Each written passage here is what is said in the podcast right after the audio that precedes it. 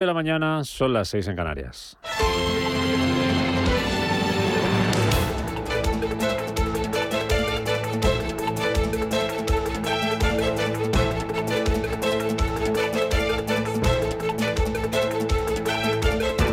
Capital Intereconomía, con Rubén Gil.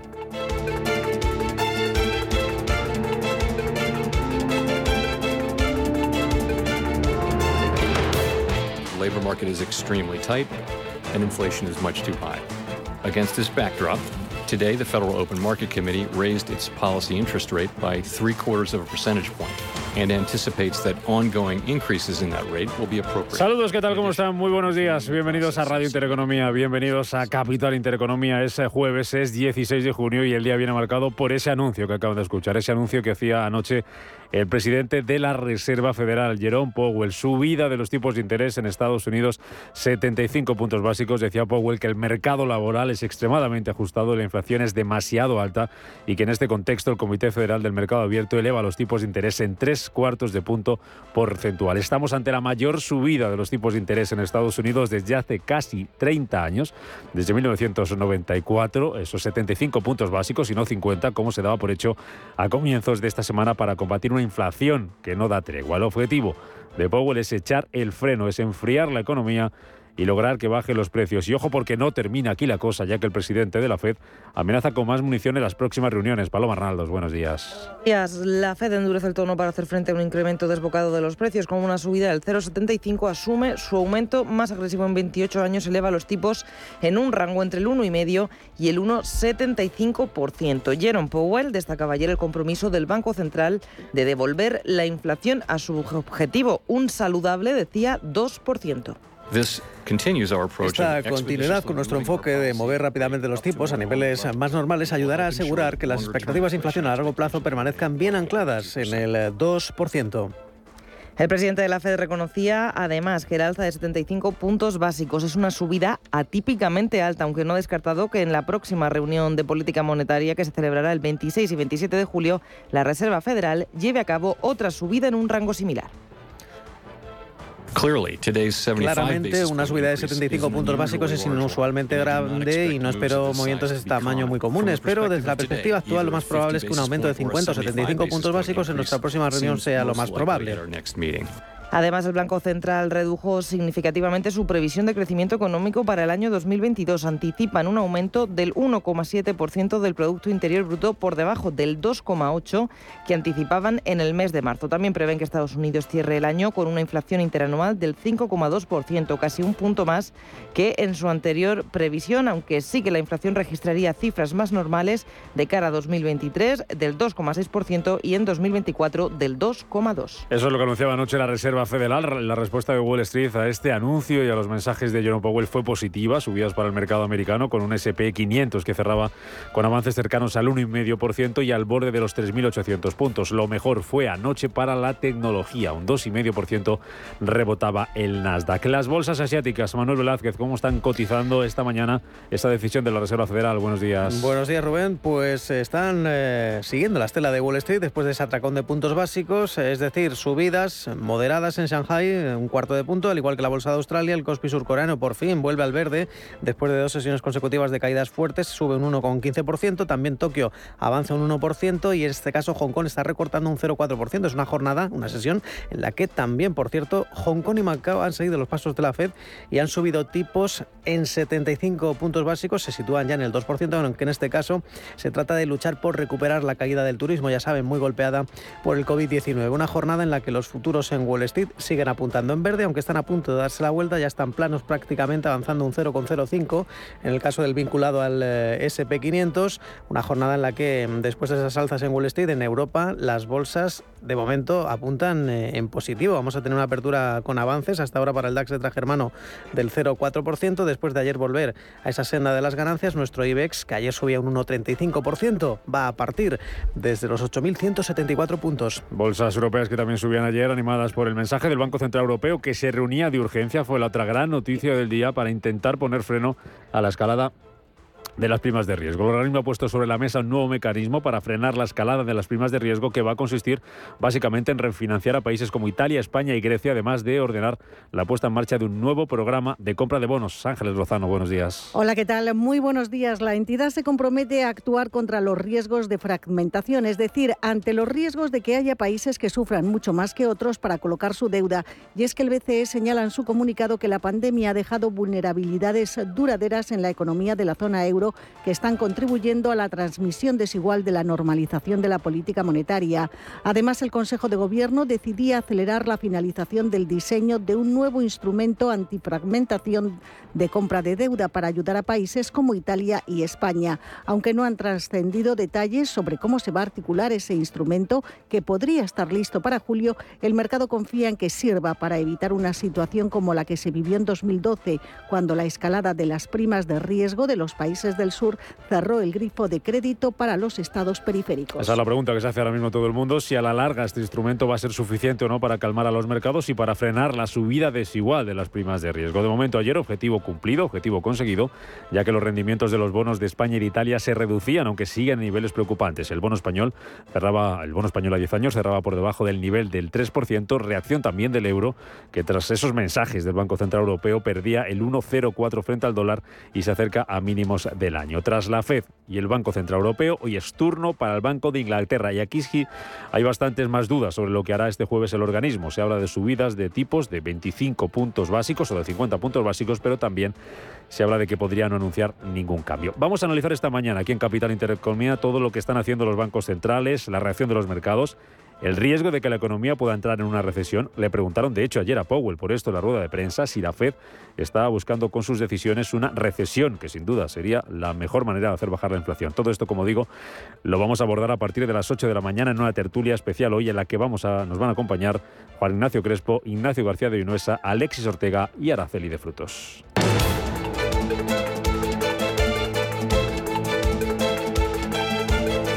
Esto es Capital Intereconomía. Y hoy jueves va a volver a ser noticia el precio de la luz que vuelve a subir a pesar del tope al precio del gas. En concreto va a superar hoy los 170 euros por megavatio hora, es decir, 5 euros más caro de ayer. No le está saliendo al gobierno todo lo bien que le gustaría esta medida, a pesar de que la ministra Rivera insistía en Telecinco en que los consumidores acabarán notando una rebaja en su factura de la luz. No se trata de que los eh, consumidores ibéricos piensen eh, qué mala suerte tenemos. Yo creo que las circunstancias son extraordinariamente complicadas, todo el mundo lo entiende y creo que deben saber que este Gobierno está comprometido con hacer el máximo esfuerzo, siempre respetando las normas europeas, respetando el libre mercado, el funcionamiento y el orden constitucional que tenemos, pero al mismo tiempo buscando las eh, herramientas que sean más eficaces para proteger al consumidor. Así que sí, verán una reducción en su factura. Rivera, que vive con un ojo puesto en las subastas eléctricas y con la otra la presión que le llega desde dentro de su propio gobierno para que ponga en marcha de una vez por todas ese impuesto a las empresas eléctricas, que lo apruebe ya y que no espere hasta la elaboración de los próximos presupuestos generales. Es lo que le pide otra vicepresidenta del Ejecutivo, Yolanda Díaz. Mi posición, nuestra posición es clara. Necesitamos actuar ya, no los presupuestos generales del Estado, sino ahora mismo con un impuesto que grave estas rentas y no porque lo diga yo, es que lo está diciendo nada más y nada menos que la OCDE, lo está diciendo el documento de la Comisión Europea del 8 de marzo, lo está practicando, pues fíjese, Boris Johnson, Draghi, es decir, que lo están haciendo muchos países porque es necesario hacerlo. Y por si fuera poco, este jueves es noticia también, va a ser noticia también el precio del gas, que ayer se llegó a disparar hasta un 25%, tras conocerse que a partir de hoy Gazprom, la principal empresa suministradora de Rusia, va a cerrar aún más el grifo del gas a la Unión Europea. El gigante gasista ruso anunciaba que va a recortar la capacidad de suministro de gas a Europa a través del Nord Stream hasta los 67 millones de metros cúbicos al día. Lo que es una mala noticia para los consumidores, es una mala noticia para el mercado energético y es una mala noticia también para la inflación. Siete y nueve minutos de la mañana, titulares de la prensa económica. Elena Fraile, buenos días. ¿Qué tal? Buenos días. Pues se habla en la prensa económica de cómo se pone en marcha esa maquinaria del Banco Central Europeo para apoyar a España y a Italia. Es que no va a tolerar el Banco Central Europeo un incremento desordenado de esas primas de riesgo y este fue el mensaje de la autoridad monetaria tras esa reunión de urgencia ayer precisamente para frenar esa escalada de las primas de España y de Italia. Y este es el asunto con el que abren hoy todas las portadas de los diarios económicos, también los diarios nacionales abren con este asunto. El diario Expansión habla de cómo el Banco Central Europeo sale en apoyo de España y de Italia. En el diario Cinco Días leemos cómo el Banco Central, el BCE, blindará los bonos de Italia y España con compras y también el diario El Economista destaca cómo el Banco Central esboza un escudo para la deuda española e italiana. Así arranca este jueves 16 eh, de junio que completamos con los titulares del día.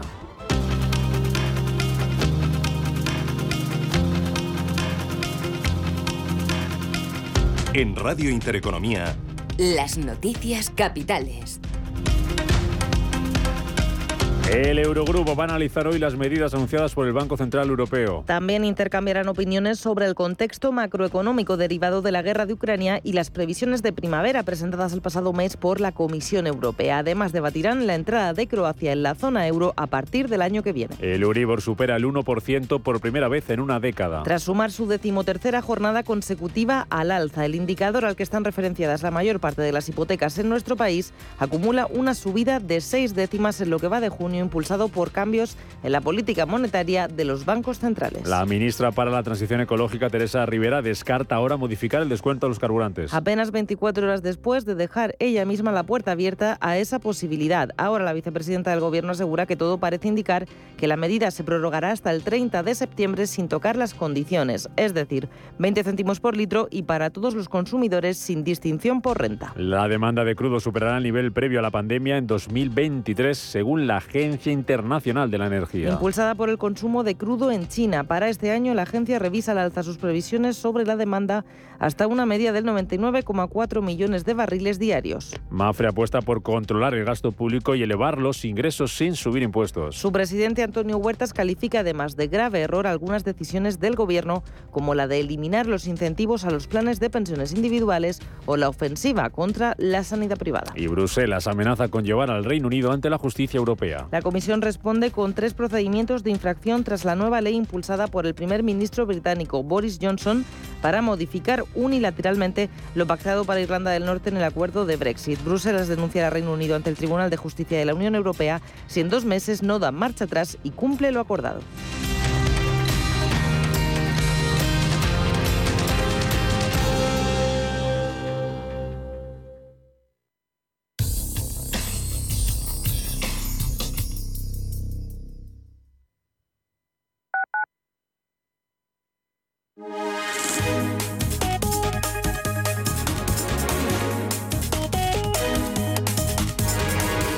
Alliance Bernstein, comprometidos con la sostenibilidad y el cambio climático, les ofrece la información del tiempo.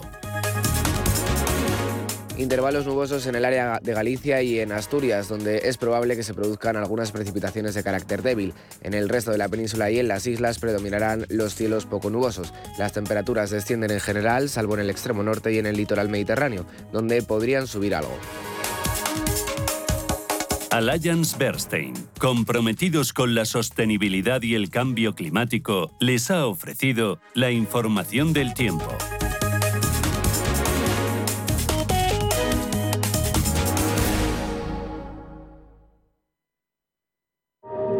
Sostenible, check. Diseño, check. Tecnología, check. Hyundai, check. La gama subhíbrida y eléctrica de Hyundai cumple con todo lo que quiero, porque es la más completa del mercado. Ahora descúbrela tú en Hyundai.es. WeCity es la más reciente e innovadora plataforma de inversión inmobiliaria. En WeCity podrás invertir en las mejores oportunidades inmobiliarias y diversificar tus ahorros de manera fácil, rápida y segura. Entra hoy en wecity.io e invierte en un solo clic. O si prefieres, llama al número 679-667-623 y te ayudaremos. ¿Sabía usted que unos pies con problemas pueden paralizar nuestro ritmo de vida? Le proponemos una solución indolora, con una mínima incisión y con anestesia local aplicando las técnicas más avanzadas en cirugía del pie. Clínica Jiménez, calle Alcalá 378.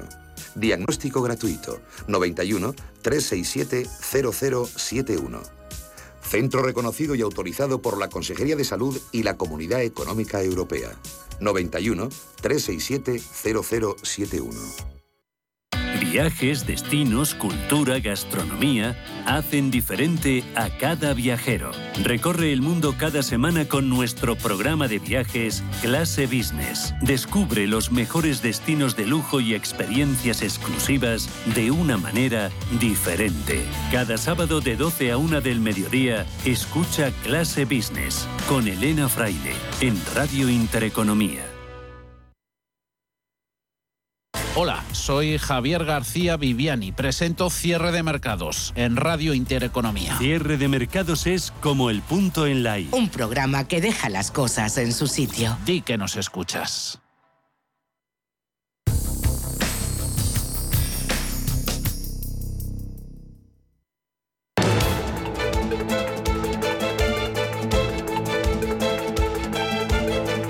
Hola Luz, la tecnológica de energía verde, patrocina este espacio.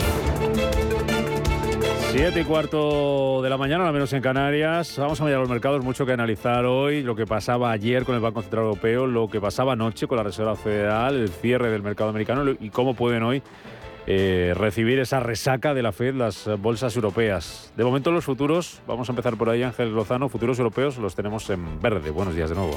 Hola, ¿qué tal? Muy buenos días de nuevo. Pues sí, subidas pero muy suaves. ¿eh? De la, del futuro del DAX es del 0,3%. El eh, futuro del Eurostox 50 está consolidando y ojo que el futuro del FT100 de Londres viene ya con caídas. Hoy reunión del Banco de Inglaterra del 0,8%. Pues es una de las grandes citas del día, esa reunión del Banco de Inglaterra, en una jornada que viene marcada por los bancos eh, centrales y, como no, por la Reserva Federal. Eh, futuros americanos, Paloma, ¿cómo los tenemos hasta ahora? Pues con poco movimiento, pero teñidos de rojo. Tenemos el futuro del Dow Jones muy plano, cediendo un 0,05%, un 0,13%, pierde el futuro del SP y el del Nasdaq está cayendo un 0,20%. Bueno, y bancos centrales que son protagonistas también de las bolsas asiáticas. Ya nos contaba Manuel esa subida de 75 puntos básicos eh, de los tipos en Hong Kong y Corea del Sur que ha recortado su perspectiva de crecimiento para, para este año. Son algunas de las noticias que están marcando una mañana en la que las bolsas asiáticas, ¿cómo están cotizando? ¿Dónde están las noticias? ¿Dónde están los protagonistas? Buenos días de nuevo. Pues eh, hola, ¿qué tal Rubén de nuevo? Pues en efecto es una jornada en la que tenemos también datos macro, hay bancos centrales, hay recorte de perspectivas em, de crecimiento y todo eso se está poniendo en valor en la madrugada asiática en este amanecer en, eh, en, nuestra península, una jornada en la que de momento lo que no le ha sentado nada bien a Hong Kong es esta subida de tipos de 75 puntos básicos, a pesar de que ya es la tercera en lo que llevamos de año y a pesar de esa vinculación eh, del dólar eh, de Hong Kong eh, con la Reserva Federal, en fin, el dólar de Hong Kong con el dólar estadounidense. Es una jornada en la que ya está incrementando las caídas el Hansen de Hong Kong, está cayendo un 1,17%. El resto de plazas en verde, subiendo poco el índice de, de Shanghai. Tokio avanza un 0,9%, por fin se resarce de las últimas caídas abruptas en lo que llevamos de semana. El Kospi surcoreano se revaloriza un 0,97% y Australia está prácticamente plana. Hemos conocido el dato de paro, se ha situado en el 3,9%. Eh, mínimo histórico por tercer mes consecutivo, es decir, no hay cambios, no hay sorpresas, se queda plano y eh, en efecto desde ayer eh, sopla un poco más el viento a favor en China después de conocerse esos datos de ventas minoristas de producción industrial, fruto de esa relajación mm, de restricciones por COVID-19 ya en el mes de mayo y de momento las autoridades también sopesando esa, esa subida de tipos de interés que además también hay que recordar que Macao, eh, esta ciudad eminentemente turística, donde hay multitud de casinos cotizados en el Hansen de Hong Kong, también en el índice de Shanghai, pues también ha subido 75 puntos básicos eh, eh, los tipos de interés, una jornada en la que están haciendo muchos esfuerzos por revertir la caída mm, del turismo en una jornada en la que también conocíamos eh, datos en Japón, una balanza comercial que ha dejado un déficit muy importante porque las importaciones, ojo, se han disparado casi un 50% y sin embargo las exportaciones han crecido un 16% interanual, es decir, es un déficit mucho mayor del esperado, máximo histórico, el mayor déficit comercial registrado jamás en la tercera economía mm, del mundo, eso en el mes em, de mayo. Es una jornada en la que compañías eh, exportadoras están, eh, están viendo como pesa bastante este, este dato dentro de los componentes de Tokio, que como decíamos, 225 y está subiendo un 0,7%, pues eh, compañías como Advantes recortan un 0,6%, en general las navieras como Kawasaki Kisen-Kaiser lideran los recortes, se deja más de un 4%. En el otro lado de la tabla tenemos a Marua Nichiro Corporation, este holding empresarial eh, gana un 9,6%, también la fabricante de cámaras Nikon arriba un 4,5%. En eh, Hong Kong es una sesión en la que la compañía China Overseas esta compañía de transportes está registrando caídas de logística, perdiendo un 6,8%, además de la compañía de metales, pacífico, de metales preciosos City Pacific abajo un 3,6%. Y buen tono para la biofarmacéutica Sino, arriba un 2,9%. Es una jornada en la que tampoco está pesando demasiado ese recorte de perspectivas de crecimiento en eh, Corea del Sur. Una jornada en la que vemos eh, que dentro de los grandes valores tampoco están dejando importantes eh, movimientos como Samsung, como SK Inix como Korean Airlines. Es una jornada en la que, como decíamos, se mantiene el tono positivo, los recortes que se están incrementando en Hong Kong. Bueno, pues eh, Corea del Sur eh, prevé el gobierno, el ministro de Finanzas, que crezca su ritmo más lento en tres años, eh, rebaja desde el 3,1 al 2,6% su previsión de crecimiento para este año y eleva la inflación más del doble, desde el 2,2 al 4,7%. Protagonismo en Asia para los bancos centrales. Hoy comienza esa reunión de dos días del Banco de Japón, así que mañana, a primera hora, les contaremos las decisiones que tome de política monetaria. Ahí nos esperan grandes cambios. Sí que los hubo y ayer en Estados Unidos la Reserva Federal, para algunos se del guion, para otros, según lo previsto, se hablaba de una subida de 50 puntos básicos a principio de semana. Se empezó a descontar ya las 75 puntos, como nos contabas ayer aquí, a esta hora, Paloma. Finalmente, 75 puntos básicos y el mercado americano que se lo tomó bastante bien. Pues sí, las noticias que llegaban desde el Banco Central Americano animaban a los índices en Wall Street, que cerraban el día con subidas bastante consolidadas. El Dow Jones rompía su racha de cinco sesiones de caídas con un rebote del 1%. El SP500 ganaba un 1,5% y el vencedor absoluto era el Nasdaq que rebotó un 2,5%. Como decíamos, el principal catalizador que animaba al mercado era el tono más agresivo que utilizaba la Fed para contener la inflación. El mercado laboral es extremadamente ajustado y la inflación es demasiado alta. En este contexto, el Comité Federal de Mercado Abierto eleva los tipos de interés en tres cuartos de punto porcentual y anticipa que los aumentos continuados en esta cuantía serán adecuados. Además, continuamos el proceso de reducción significativa del tamaño de nuestro balance. Eh, diremos eh, más eh, sobre las acciones de política monetaria a tomar después de repasar brevemente la evolución económica. In addition, we are continuing the process of significantly reducing the size of our balance sheet. La Reserva Federal, con una subida del 0,75%, asume así el aumento de tipos más agresivo en 28 años, eleva los tipos en un rango de entre el 1,5 y el 1,75 y lo que quiere es devolver la inflación al objetivo del 2%. Jerome Powell reconocía que es una subida atípicamente alta y no descartaba otro aumento similar en la próxima reunión de política monetaria. Se va a celebrar el 26 y 27 de julio. Además, la Reserva Federal revisaba las previsiones económicas. Ha recortado la del PIB, anticipa un crecimiento del 1,7% por debajo del 2,8% de marzo y eleva en casi un punto la inflación para 2022. La sitúan al 5,2%, aunque dicen esta regresaría a cifras más normales en el año 2023, sería del 2,6% y del 2,2% en 2024. Además, ayer miércoles dejamos de un lado la Fed porque también se publicaban ventas minoristas en Estados Unidos. Caían un 0,3% en mayo, la primera bajada desde finales de 2021. También mirando las empresas, todos los sectores, aparte de la energía, que caía un 2%, terminaban en positivo. Veíamos a compañías muy penalizadas los días anteriores que se han recuperado con fuerza. Es el caso del sector turismo con compañías de cruceros como Carnival o Norwegian, que subían alrededor del 3,5 y del 5,5% respectivamente. Tenemos también dos noticias que nos llegaban ayer de compañías de Wall Street. Eh, miraremos hoy a Qualcomm porque el Tribunal de Justicia de la Unión Europea anulaba una multa de casi mil millones de euros contra esta teleco por presunto abuso monopolístico. En 2018 la Comisión Europea imponía una sanción al fabricante americano de chips por exigir exclusividad a su cliente Apple a cambio del pago de cantidades significativas de dinero. Y también Ford ha anunciado que retirará del mercado más de 2,9 millones de vehículos para solucionar un problema de transmisión que puede aumentar el riesgo de choques accidentales. Pues así vino el día y así va a venir este jueves en Estados Unidos, marcado seguro por la Reserva Federal y el día en Europa viene también marcado por los bancos centrales. Banco de Inglaterra,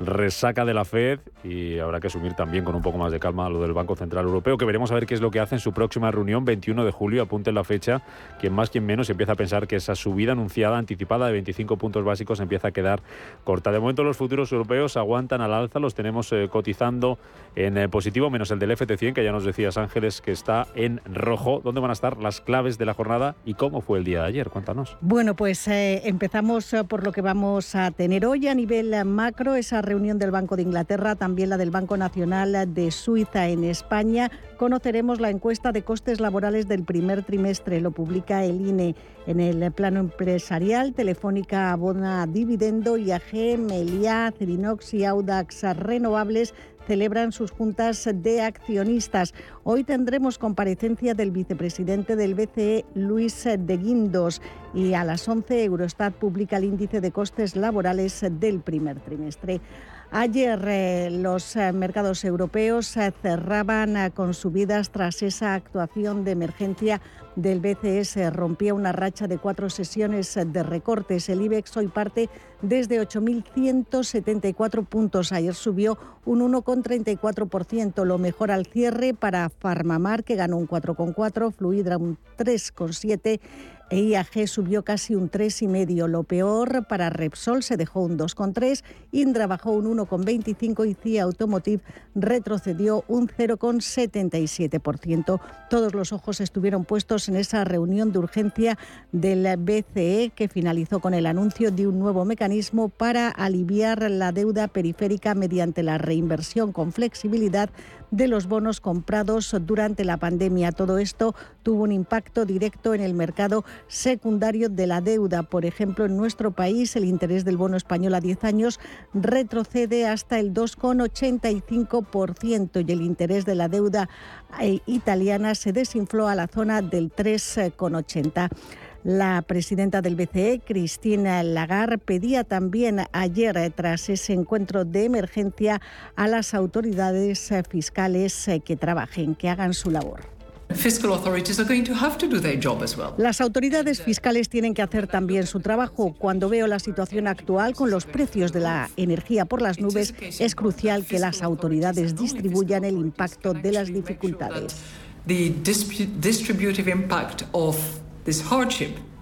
Y mm, no solamente opinaba Cristina Lagarde, todos los expertos del mercado tenían ayer puestos los ojos en ese encuentro. Por ejemplo, Alberto Matellán, economista jefe de Mafre Inversión, lo que decía es que el BCE tiene que mandar un mensaje de tranquilidad a los inversores. Margen de actuación queda, es decir, lo que, lo que yo creo que, es, que no es necesario es añadir más medidas. Es decir, el Banco Central Europeo ya tiene medios con las medidas actuales para controlar los diferenciales si es necesario, porque tiene eh, formas de comprar eh, deuda, eh, puede hacerlo. Lo cierto es que herramientas hay y bueno, se puede utilizar con mucha agresividad. La herramienta principal que tiene el BCE es el lenguaje y los mensajes que manda. Y yo creo que es ahí donde debe centrarse ahora mismo. Mm. Para terminar, Ángeles, hoy protagonistas empresariales y ayer, ¿cómo les fue al resto de bolsas europeas al margen del IBEX 35? Pues también cerraban con subidas. El MIP italiano, el índice más castigado, subió un 2,87%, el más castigado desde la última reunión del BCE. El DAX alemán ganaba un 1,36%, París en la misma línea, un 1,35% arriba y el FT100 británico subía un 1,2%. Vimos avances significativos eh, en el MIPTEL gracias al sector financiero, por ejemplo, BP Banca, Intesa San Paolo, Unicredit sumaban eh, más de un 4% en algunos eh, casos. ¿Y qué tenemos para hoy? Pues vamos a mirar, por ejemplo, a Cerinox, que la Junta General de Accionistas va a hablar de varias cuestiones. En primer lugar, de la despedida de Rafael Miranda, su presidente, tras ocho mm, años eh, en el cargo y también hablará del intento de alcanzar un acuerdo con la antigua división de acero inoxidable de ArcelorMittal, la empresa Aperan. Recuerden que estuvieron en conversaciones y que finalmente mm, no salieron adelante. Miraremos a Sabadell porque Banco of America se ha convertido en el primer accionista de la entidad. Ha comunicado a la CNMV que cuenta con una participación del 6,32% en el Banco Catalán, una participación que está valorada en unos 276 millones de euros. Merlin Properties, también protagonista, ha cerrado la venta de 659 oficinas de BBVA al banco. El precio de la operación es de casi 2.000 millones de euros. Y Audax también será noticia porque se alía con el fondo alemán ICA en generación fotovoltaica. Ha vendido el 49% de varias instalaciones por 8,8 millones y además el inversor aporta 30 millones en deuda que la cotizada destinará a desarrollar sus proyectos. Y en el ecosistema cripto, para terminar el repaso a los mercados, subidas hoy para las de referencia, se recuperan de las caídas de los últimos días. Bitcoin arriba un 4,5%, 22.163 dólares cotizando ahora mismo en tiempo real, subida más abultada incluso para el Ethereum, arriba un 7%, 1.203 dólares. Hola Luz, la tecnológica de energía verde, ha patrocinado este espacio. Número uno mundial en el ranking ESG de compañías eléctricas. Marca mejor valorada del sector. Primera opción del consumidor a la hora de contratar electricidad. ¿Y ahora? Ahora en Hola Luz lideramos una revolución para transformar 10 millones de tejados en energía 100% verde para el mundo. Es la revolución de los tejados. Hola Luz.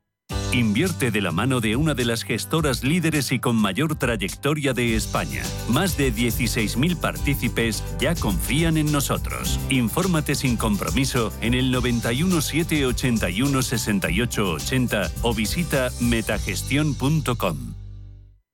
Nuestros pequeños monstruos han cumplido con sus obligaciones. Es hora de disfrutar con un 20% de regalo en todos los juguetes. Para que se lo pasen mejor. Para que disfruten más. Para. Para. Para. No vais a hacer daño. Date prisa. Últimos días solo en el corte inglés e Hipercor. Pequeños monstruos. 1, 2, 3. A jugar.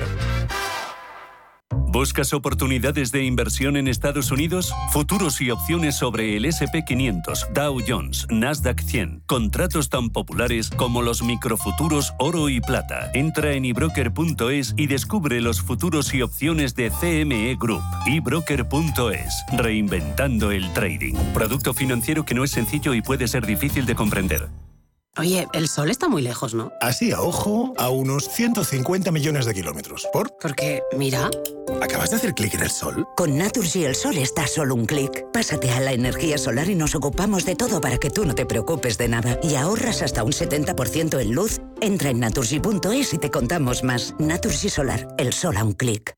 Bus, bus, Bus Lightyear despierta, que tienes una nueva misión estelar en los cines Cinesa. Vuelve a volar hasta el infinito y más allá, viviendo las superaventuras de Lightyear en la gran pantalla de Cinesa. Consulta cines, horarios y calificaciones en cinesa.es. En Cinesa, we make movies better. Estamos en constante cambio. El mundo cambia. Cambia nuestro entorno. Cambios que nos hacen reflexionar. Cambios que nos hacen apostar por fórmulas diferentes. En la radio apostamos por el sector inmobiliario. Súmate al cambio con IDE Inmobiliario. Cada jueves de 11 a 12 de la mañana con Elena Fraile en Radio Intereconomía. Nos sumamos al cambio.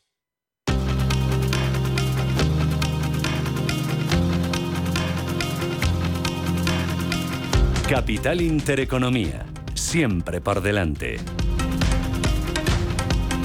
7 y 33 minutos de la mañana completamos la actualidad de este jueves con más noticias. La producción industrial de la eurozona creció un 0,4% en el mes de abril. En el caso de España, este indicador subió durante ese mes un 3,1%. El Instituto IFO rebaja al 2,5% el crecimiento de Alemania en 2022 por la guerra en Ucrania. En cuanto a la inflación, prevé que suba hasta el 6,8%. La Unión Europea firma un acuerdo para importar gas israelí a través de Egipto. Será la primera vez que este país Israel exporte gas natural a Europa. Comisión Comisiones Obreras acusa a las empresas de, de, repercutir la inflación en los precios para seguir manteniendo sus beneficios. Desde el sindicato aseguran que la inflación de segunda ronda no se puede achacar a los salarios. Las grandes fortunas en España se incrementaron un 4,4% el año pasado respecto al anterior. En total, el número de ricos sube hasta los 246.500, según un informe del Instituto de Investigación Capgemini.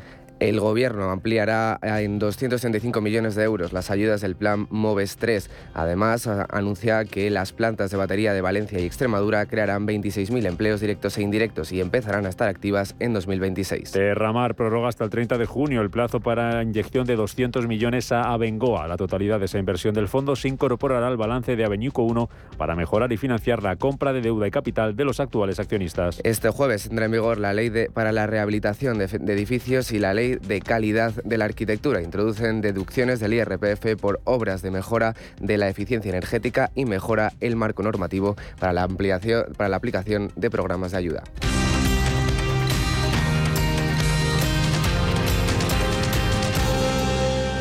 La tecnología de Indra gestiona el tráfico y los accesos al puente más largo de Filipinas con la mayor seguridad. La compañía española contribuye a reducir el riesgo de incidentes y agiliza su gestión, además de mejorar el mantenimiento de la vía, garantizar el mejor nivel de servicio y la mayor seguridad a los usuarios. De esta forma, Indra refuerza su posición como socio tecnológico para las más ambiciosas infraestructuras de transporte con este proyecto que es emblemático en Filipinas y potenciará la actividad económica en la zona, reducirá los tiempos de recorrido y la contaminación medioambiental.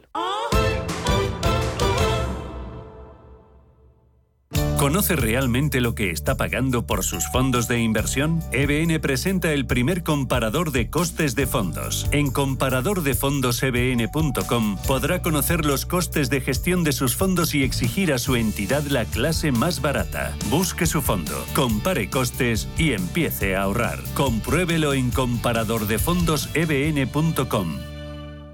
En AIC Investment gestionamos su facturación hasta su cobro, fidelizamos a sus clientes con la máxima excelencia y realizamos los trabajos de back office que su empresa necesite. Si quiere un soporte administrativo avalado con más de 26 años de experiencia, entre en aycinvestment.com o llame al 91 359 3939. Hoy en día, encontrar la herramienta que pueda resistir el paso del tiempo es fundamental en la renta fija. Es por eso que MFS Investment Management adopta un enfoque Active 360. Visite mfs.com barra Active 360. Nuestros pequeños monstruos han cumplido con sus obligaciones. Es hora de disfrutar con un 20% de regalo en todos los juguetes. Para que se lo pasen mejor. Para que disfruten más. Para. Para. Para. ¿No vais a hacer daño? Date prisa. Últimos días solo en el corte inglés e Hipercor. Pequeños monstruos. Uno, dos, tres. A jugar. Hemos creado un lugar para ayudarte a crecer. Donde cada pregunta tiene su respuesta donde acompañamos a empresas y autónomos en su camino hacia la digitalización y sostenibilidad, donde estar al día de ayudas y subvenciones, y donde se impulsa la internacionalización de todos los negocios, con contenidos pensados para aprender, inspirar y crecer. Santander Impulsa Empresa, el lugar para avanzar. Si eres emprendedor, empresario, autónomo, dueño de un negocio o una pyme, este es tu sitio. Negocios de carne y hueso. Cada jueves a la una de la tarde en Radio Intereconomía con Mariló Sánchez Fuentes.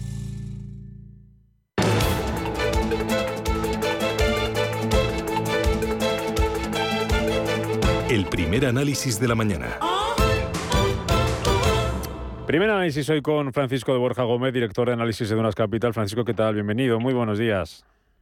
Hola, buenos días, ¿qué tal? Primer análisis que nos lleva sin duda a hablar hoy de los bancos centrales, de lo que anunciaron o hicieron ayer el Banco Central Europeo, la Reserva Federal, lo que pueda o no pueda hacer hoy el, Banco de Inglaterra. Empezamos, si te parece, por la FED, que es lo último, lo que anunciamos a última hora ayer eh, por la tarde. ¿Te sorprende la subida de 75 puntos básicos de los tipos de interés? Pues no demasiado, porque en realidad era un elemento que de alguna manera ya se había preanunciado, había salido en un, en un informe, bueno, en un informe, una noticia del Wall Street Journal, que normalmente la Reserva Federal es un medio que suele utilizar para filtrar según qué, según decisiones, y desde ese momento, pues de hecho el mercado ya valoraba que el escenario central dejaba de ser subida de 50 para empezar a subir de, en, en 75, y de hecho el escenario alternativo que se estaba valorando era pues no que subiese 50 como en un principio se estaba valorando, sino que fuese más agresiva y empezase a subir incluso 100 puntos básicos. Por lo tanto, bueno, desde ese punto de vista, la acción en sí misma no, no, no sorprendió demasiado. ¿Servirá para cumplir el objetivo eh, de la Reserva Federal, que es atajar la, la inflación? ¿Corre el riesgo que siga esta hoja de ruta y esa, entre comillas, amenaza que hacía Powell de seguir subiendo los tipos en próximas reuniones en 50 o 75 puntos básicos de eh, corre el riesgo de la economía estadounidense de entrar en recesión. Le preguntaban incluso, por eso a poco en la rueda de prensa, le preguntaban si lo que estaba buscando la Fed era que la economía entrara en, en recesión como una de las mejores formas o más rápidas de, de, de, enfriar la economía, de enfriar el crecimiento y que bajen los precios. ¿Qué, qué piensas? Hombre, de, desde luego es la forma más, más rápida, eso, eso no cabe duda. Eh, si metes a la economía en recesión, pues, hombre, habría también que ver qué tipo de recesión entramos, porque eso también es muy importante pero pero desde luego sería la forma más más rápida. ¿Y, y tú eres un poco mal pensado? ¿Tú eres un poco mal pensado y piensas que puede ir por ahí un poco o no? ¿O lo descartas? Yo creo que es una que es una opción bastante viable.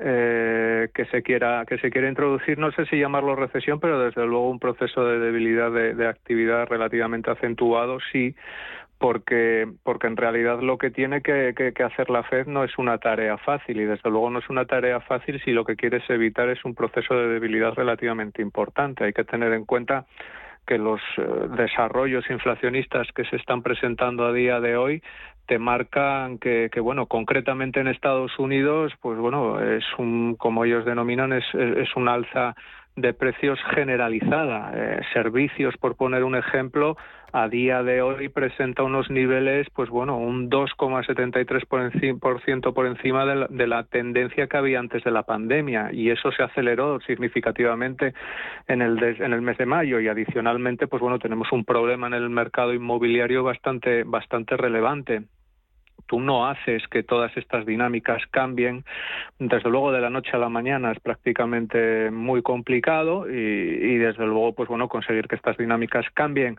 eh, sin generar problemas en materia de actividad, pues es también muy complicado. Es un escenario que desde luego hay que hay que hay que manejar probablemente no tanto del 2022 porque ahí todavía hay cierto colchón que, que bueno que todavía es in, puede ser interesante pero desde luego para 2023 es una de las alternativas que, que, un inversor y que un analista tiene que manejar la, la recesión en Estados Unidos. La recesión en Estados Unidos ayer vimos subidas al cierre para, para Wall Street eh, subía también del, del dólar. ¿Es, es una relación normal a lo que anunció la Fed Sí, en cierta medida sí, porque en lo que en lo que al mercado de, de, de, equity se refiere, pues bueno, vamos a vamos a decir que hay que poner un poco un paréntesis en, en lo que sucedió ayer.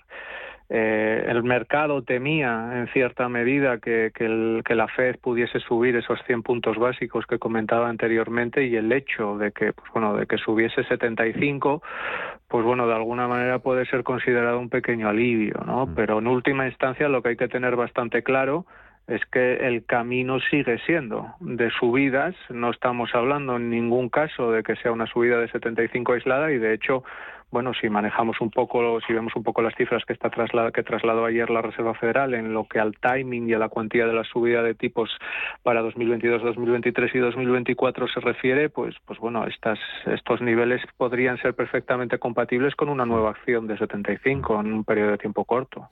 Luego, Francisco, tenemos lo del Banco Central Europeo, esa reunión de urgencia de ayer miércoles ante la escalada de las primas de riesgo para evitar esa fragmentación que decía que está habiendo en, en la zona euro con ese instrumento que puso sobre la mesa y un poco el aviso de, ojo, eh, tengo más munición para poder actuar si, si, fuera necesario. Fue un poco más la intención que el hecho de lo que anunció, ¿no? Porque no conocemos muchos detalles. ¿Va a ser suficiente, por lo poco que conocemos todavía, para controlar las primas de riesgo? Es complicado. Eh, primero hay que saber esa famosa herramienta que lleva purulando por mercado, ya ni se sabe y que en realidad todavía no sabemos nada de la herramienta, que es, el gran problema, ¿no? Hay que tener en cuenta que todo esto ya viene de, de lejos, sobre todo la reacción virulenta del mercado de los últimos días, ¿no? En realidad, si nos desplazamos un poco a la semana pasada, lo que veíamos era un mercado que estaba poniendo un precio, un sesgo más agresivo en materia de tipos por parte del BCE, pero en cambio las primas, las famosas primas de riesgo de la periferia estaban relativamente estables, ¿no? Eso fue hasta el jueves. Eh, ¿Por qué? Pues bueno, porque había salido una noticia concretamente, creo que fue por Bloomberg, donde se señalaba esto, que, que, el BCE estaba trabajando en una herramienta, ¿no? Entonces, digamos que el mercado en ese momento estaba comprando una idea, una idea que tenía que verse reflejada en la reunión del BCE del jueves. Bueno, sale Lagarde y, y lo único que nos dice es algo que ya sabíamos, que están las reinversiones, eso no es una novedad, eso ya se sabía, y que pueden trabajar en una herramienta, lo cual da a entender que la herramienta es casi, si, si me permites la expresión, más embrionaria que otra cosa. Entonces, claro, hay que entender un poco cómo funciona el mercado. El mercado compra una idea inicial. Cuando esa idea inicial no se cristaliza, las reacciones de los mercados suelen ser bastante virulentas. Y no solo eh, recogen el tensionamiento inicial de, subida de tipos que, planteaba anteriormente y que los diferenciales habían estado bastante flat, sino incluso que van un poco más allá. ¿no? Y eso es un poco lo que, lo que se vio. Eh, sinceramente, la situación actual, evidentemente, y la de antes de mercado y la de antes de, la reunión extraordinaria de ayer del BCE, tampoco puede ser catalogada en sí misma como un escenario de fragmentación. Sí que es cierto que había desarrollos preocupantes, pero no una fragmentación. Fragmentación sucedió en 2018 con la crisis de deuda de Italia. Ahí teníamos un spread de Italia dos años frente a Alemania cotizando 300 puntos básicos. En el escenario más de estrés que hemos tenido en los últimos días estamos hablando de 90. Mm. Eh, no es fragmentación en sí mismo, lo cual no implica que el riesgo sí que es cierto que, mm que, ha aumentado y eso es una realidad. Mm, pues habrá que darle tiempo y vamos a ver si conocemos más detalles de ese instrumento y su utilidad. Eh, Francisco de Borja Gómez, eh, director de análisis de Unas Capital, eh, ayudándonos a entender lo que anunciaban ayer la Fed y el Banco Central Europeo y a ver qué pasa hoy con el, con el Banco de Inglaterra. Francisco, gracias como siempre y hasta la próxima. Que vaya bien. Hasta luego. Adiós. Ahora con Asisa, cuantos más seguros sumes a tu tranquilidad, más descuentos para ti. Disfruta de hasta un 25% de descuento en salud y dental durante 2022, contratando antes del 31 de julio. Además, todos nuestros seguros de salud incluyen videoconsultas, chat médico y apoyo psicoemocional. Infórmate en asisa.es o en el 910 10 21. Consulta los productos implicados en la promoción en asisa.es. Asisa, empresa colaboradora de Teatro Real cerca de ti. Un banco que cuenta con la experiencia de su equipo pero está libre de herencias es singular. Un banco que, además de sólido, es ágil, es singular. Un banco que utiliza la tecnología para entender a sus clientes, pero que sigue abriendo oficinas y contratando banqueros, es singular. La nueva banca privada es singular. Singular Bank. Si necesitas una tasación oficial para solicitar una hipoteca, para una herencia, para conocer el valor de tu patrimonio, tu empresa es Global, con V de valor. Somos una firma líder en tasaciones oficiales homologadas y en servicios integrales de valoración, ingeniería y consultoría inmobiliaria, con más de 35 años de experiencia, rapidez online, rigor y garantía de servicio. Recuerda, Global se escribe con V de valor. Global.es. Si mantienes la cabeza en su sitio, cuando a tu alrededor todos la pierden, si crees en ti mismo cuando otros dudan, el mundo del trading es tuyo. Trading 24 horas, un sinfín de oportunidades. Cuando ves la oportunidad, IG. Todas las operaciones conllevan riesgo. 76% de las cuentas de inversores minoristas pierden dinero en la negociación de CFD con este proveedor. Debe considerar si comprende el funcionamiento de los CFD y si puede permitirse asumir un riesgo elevado de perder su dinero. Llegan al corte inglés los descuentos top. La mejor selección de marcas top de moda, accesorios, deportes, hogar, con hasta un 40% de descuento. Donna Karan New York, Studio Classics, Chantel, Nike, Bra y muchas más. Hasta el 22 de junio, descuentos top en el corte inglés. Y como siempre, tus compras en tienda web y app. ¿Dudas con la declaración de la renta? TaxDown te las resuelve en su consultorio de renta los lunes en a media sesión. Manda tu consulta o tu audio a redacción intereconomía.com. TaxDown, la declaración de la renta bien hecha. Capital Intereconomía, más que bolsa.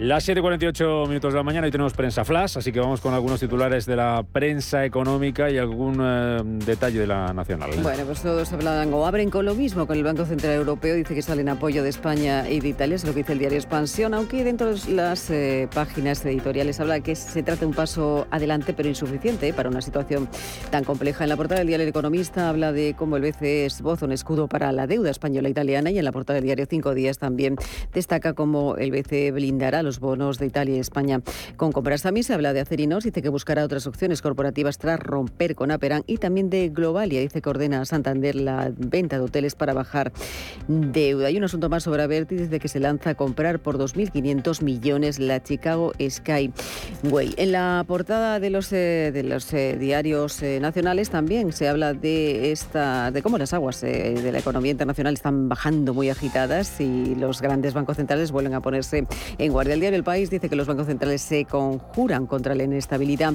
económica. El Mundo dice que el BCE, un BCE dividido se prepara para auxiliar a España y también a Italia. El BCE dice la vanguardia segura que continuará comprando deuda a Italia y España. El periódico habla de ese vuelco monetario y el diario BCE destaca cómo el BCE vuelve a salir al rescate de España, de Italia, de Grecia y de Portugal. Y en la portada del diario Razón también habla de cómo el interés de la deuda cae al 2,8% por la intervención del BCE.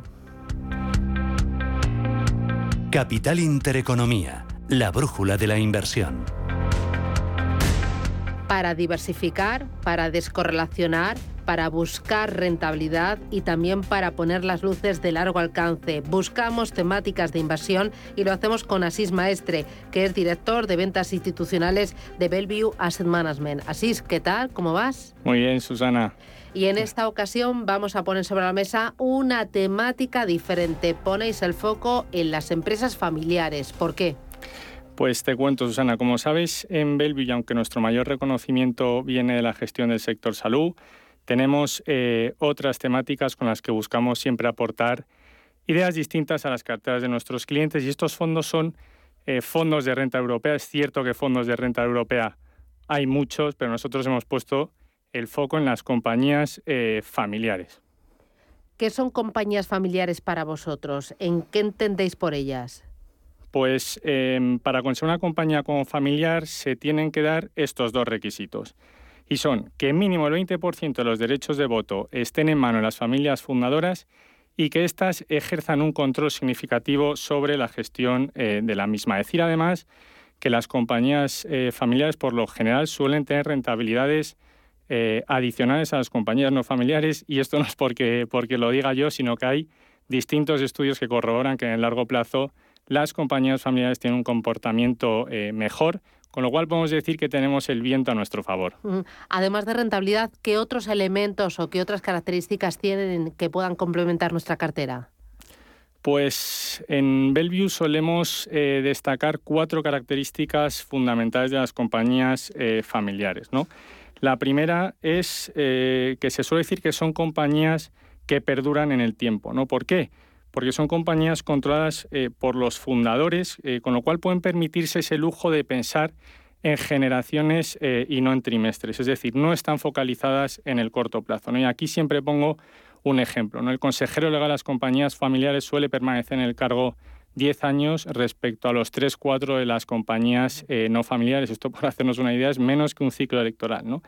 Eh, ¿Y esto por qué es importante? Porque muchas veces eh, los consejeros delegados de las compañías no familiares pues, asumen quizá excesivos riesgos por conseguir unos objetivos a largo plazo. ¿no?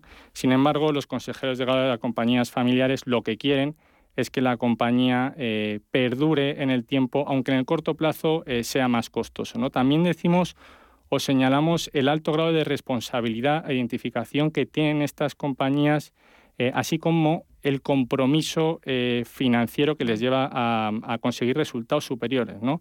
Según distintos estudios de media, el 60% del patrimonio personal eh, o familiar está invertido en la compañía, ¿no? lo cual vincula a que los intereses de la compañía vaya bien. En el mundo financiero, Susana, siempre decimos eh, no pongas todos los huevos en la misma cesta. Aquí es todo lo contrario, ¿no? Verdaderamente queremos ver eh, familias comprometidas de tal forma que si va mal están perdiendo su propio patrimonio el que tantos años les ha costado construir, ¿no? Luego también otra característica muy importante es que son compañías que suelen tener balances eh, más, más sólidos, balances más saneados, con un apalancamiento, podemos decir, más reducido y esto reduce también el eh, riesgo de crédito. Esto también les permite invertir de forma anticíclica. Como ya sabemos, cuando vienen maldadas, las primeras compañías en desaparecer eh, suelen ser las compañías que están muy endeudadas. ¿no? Y luego, eh, por último y a cabo, tienen estructuras, se suele decir, o cadenas de mando más eficientes. ¿Por qué? les permite tomar decisiones en plazos de tiempo más cortos, ya que es el accionista de referencia el eh, que toma la decisión evitando conflictos de, interés entre accionistas y equipos directivos. Vale, me has convencido con estos argumentos. Empresas familiares como eh, dentro de lo que es renta variable, que no es indemne a las turbulencias ni a la volatilidad, pero sí que eh, tiene unas características que te permite descorrelacionar y aportar rentabilidad y mirar más allá.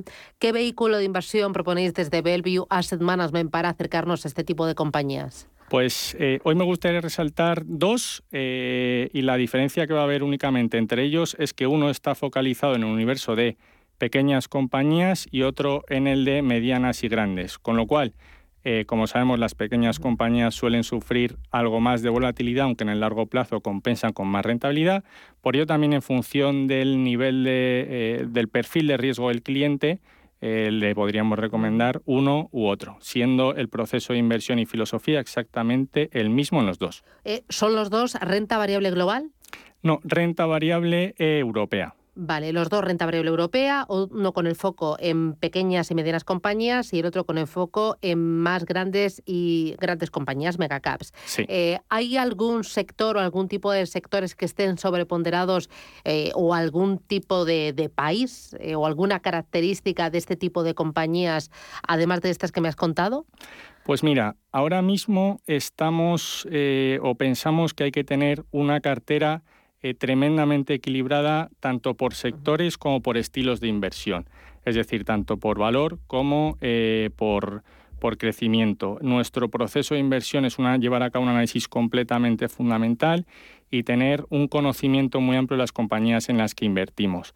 Ahora mismo estamos poniendo el foco en aquellas compañías eh, que tengan poder de fijación de precios, que gocen de altos márgenes que tengan pocas necesidades de inversión en CAPEX y, por supuesto, eh, con balances eh, muy sólidos. ¿Me puedes recordar el nombre de estos dos fondos de inversión, estas dos estrategias que buscan rentabilidad y diversificación a través de empresas familiares, tanto de pequeña como de gran capitalización? Sí, eh, se llaman el de mediana y gran capitalización Bellevue Entrepreneur y el de pequeñas eh, Bellevue Entrepreneur Small Caps.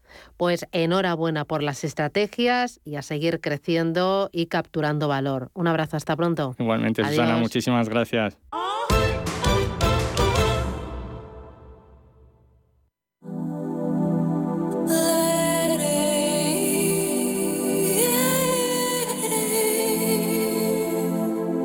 Ruta 42. Los domingos a las 4 de la tarde en Radio Intereconomía. Un viaje infinito por las grandes músicas. Ruta 42. Un programa de Joaquín Martín. Radio Intereconomía es la mejor plataforma para dar a conocer, relanzar y poner voz a su empresa. Nuestro equipo comercial le asesora para conseguir sus objetivos. Contacte con nosotros en el 91 999 21 21 o escribiendo a comercial@intereconomía.com. Radio Intereconomía, la radio de las empresas. Hola, soy Rafa Jiménez. De 12 a 2 del mediodía, en Radio Intereconomía, nos quedamos a media sesión. Una forma tranquila de ver la actualidad sin perder de vista la economía. Di que nos escuchas.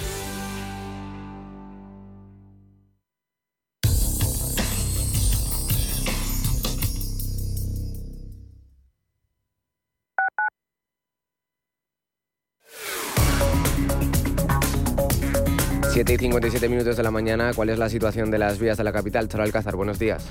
Buenos días, Pablo. Bueno, pues complicada sobre todo en el arco este de M30, donde la circulación sigue siendo muy lenta desde primera hora de la mañana entre Méndez Álvaro y el nudo de Manoteras.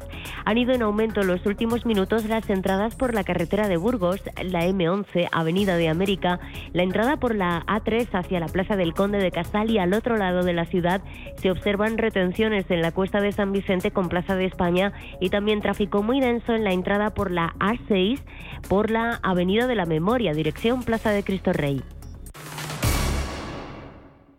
¿De verdad vas a permitir que tu padre o tu madre no puedan seguir viviendo y siendo felices en su domicilio? En Feliz Vita hacemos fácil que tus padres puedan seguir en su propia casa, rodeados de sus recuerdos y familia. Feliz Vita, la asistencia a domicilio personalizada que necesitan los tuyos. Feliz Vita, cuando no puedes estar, nosotros sí. Felizvita.com. Ha sido un buen día, así que pides una pizza, metes la caja en el contenedor azul y su cartón se transforma en algo nuevo, como una caja de galletas de alguien que ha tenido un buen día, y recicla la caja y su cartón se transforma en algo nuevo, como una caja de galletas. Cuando reciclas, formas parte de un mundo que no deja de girar. Recicla más, mejor, siempre. Ecoembes, Federación de Municipios de Madrid y Comunidad de Madrid. Un rayo de sol, oh, oh, oh, a tu atracción.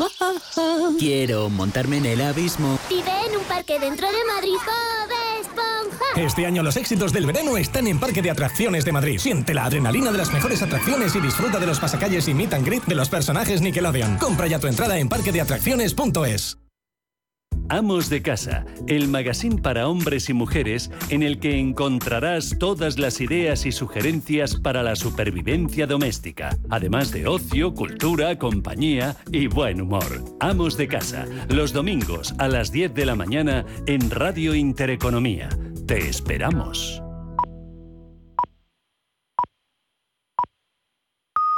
Son las 8 de la mañana, las